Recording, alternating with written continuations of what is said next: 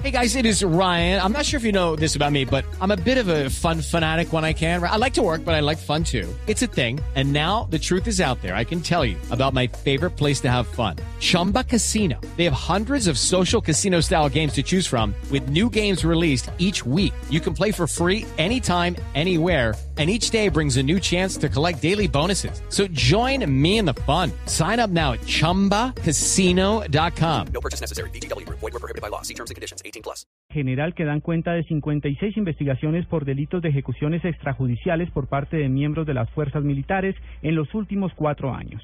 María Camila Díaz. Hola, buenas tardes. De acuerdo a este informe que la Fiscalía General de la Nación adelanta en torno a 56 investigaciones por los llamados falsos positivos, el ministro de Defensa Juan Carlos Pinzón aseguró que basándose en los últimos tres informes de las Naciones Unidas, no ha habido casos de ejecuciones extrajudiciales en los últimos años.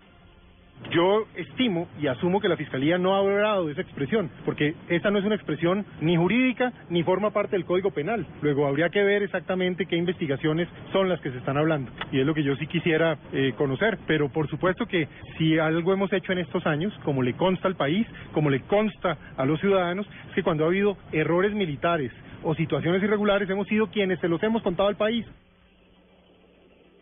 Asimismo, sostuvo que se debe tener en cuenta que la ley colombiana, parte de la presunción de inocencia durante el proceso de investigación y juzgamiento, no solamente para los agentes del Estado, sino también para los civiles. María Camila Díaz, Blue.